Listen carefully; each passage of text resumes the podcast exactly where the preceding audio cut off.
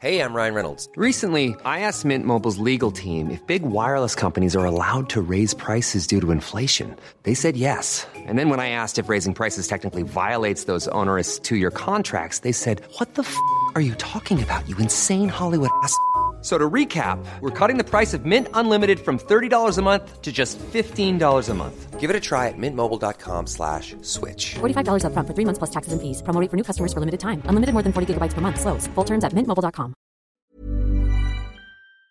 En cette période de fin d'année, exceptionnellement, format plus court et les actualités du jour sont présentées exclusivement cette semaine par euh, des journalistes de l'équipe. Aujourd'hui, c'est au tour de Léa, demain, ce sera au tour de Blanche et de mon côté, je reviens la semaine prochaine. Je laisse la parole tout de suite donc à Léa. Merci Hugo et bonjour à tous. Alors pour commencer, on va revenir sur la multiplication des attaques menées par les rebelles yéménites Houthis en mer Rouge alors que les bombardements se poursuivent dans la bande de Gaza. Alors qui sont les Houthis et quelles sont les conséquences de leurs attaques? C'est le sujet à la une aujourd'hui. En fait, tout a commencé le 19 novembre quand le Galaxy Leader, donc un navire commercial qui appartient à une société britannique mais qui est contrôlé par un homme d'affaires israélien, a été pris en otage dans la mer Rouge par une dizaine de soldats Houthis. Depuis, les Houthis ont lancé une centaine d'attaques de drones et de missiles, ciblant en tout 10 navires marchands selon les États-Unis. Et ce mardi encore, l'armée américaine a indiqué avoir abattu en mer Rouge 12 drones d'attaque, 3 missiles balistiques anti-navires et 2 missiles de croisière tirés par les Houthis. Les États-Unis ont précisé que ça n'avait pas fait de blessés ou de dégâts. Et d'ailleurs, plus tôt dans la journée, les Houthis avaient annoncé dans un communiqué avoir mené une opération ciblée contre un navire commercial et avoir lancé des drones vers Israël. De son côté, l'armée israélienne a affirmé avoir intercepté, je cite, une cible aérienne hostile qui se dirigeait vers son territoire. Mais alors déjà pour commencer, qui sont les Houthis? En fait, les Houthis, c'est un groupe rebelle qui est basé au Yémen, un pays situé au sud de la péninsule arabique et qui est en guerre depuis 2014. Alors dans cette guerre qui a fait des centaines de milliers de morts,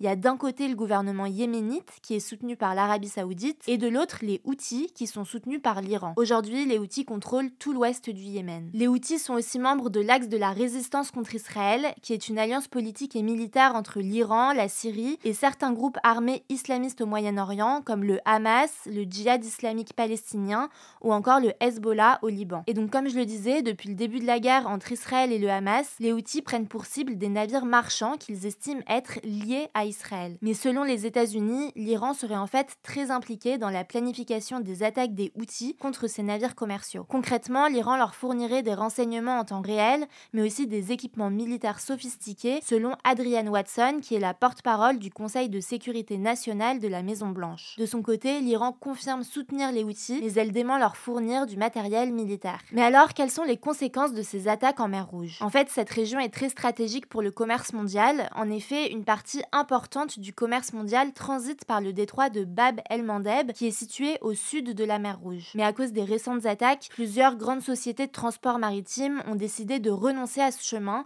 pour limiter les risques. Alors face à ça, on a déjà eu l'occasion d'en parler, les États-Unis ont annoncé la création d'une coalition militaire internationale dont l'objectif est de mieux protéger les navires commerciaux dans la zone. Pour le moment, plus de 20 pays ont rejoint cette coalition, comme la France, le Royaume-Uni, le Canada ou la Norvège par exemple. De leur côté, les Houthis ont déclaré que les attaques en mer Rouge s'arrêteraient seulement, je cite, si Israël cesse ses crimes et que la nourriture, les médicaments et le carburant parviennent à la population assiégée de la bande de Gaza. On verra donc comment ça évolue. On poursuit avec les actualités en bref. Première actu, Emmanuel Macron, la présidente de l'Assemblée nationale Yael Braun-Pivet et plus de 60 députés de gauche ont saisi le Conseil constitutionnel concernant la loi immigration. Alors le Conseil constitutionnel, il est chargé de vérifier si les lois sont conformes à la Constitution qui est la loi suprême du pays. Et concernant la loi immigration, il y a plusieurs mesures qui pourraient être contraires à la Constitution, comme l'instauration de quotas fixés par le Parlement pour limiter le nombre d'étrangers admis en France dans les trois années suivantes. Le Conseil constitutionnel a donc un mois pour rendre ses décisions. Deuxième actu, la Suède pourrait bientôt devenir le 32e membre de l'OTAN, cette alliance militaire de pays occidentaux qui est menée par les États-Unis. En fait, la Suède avait déposé sa candidature après le début de la guerre en Ukraine, mais la Turquie bloquait sa candidature depuis 19 mois. Concrètement, elle accusait la Suède d'abriter des membres du PKK,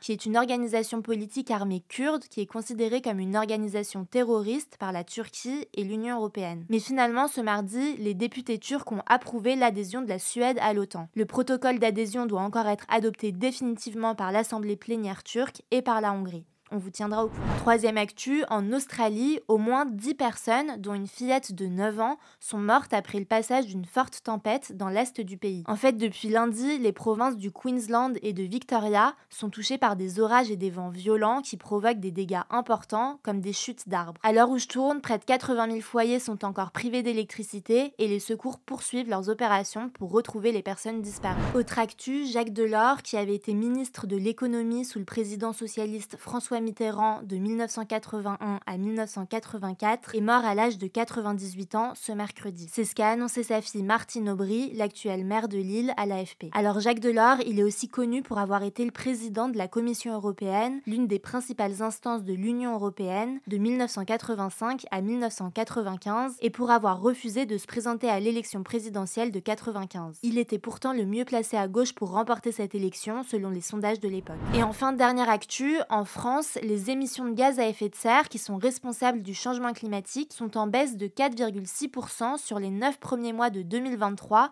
par rapport à la même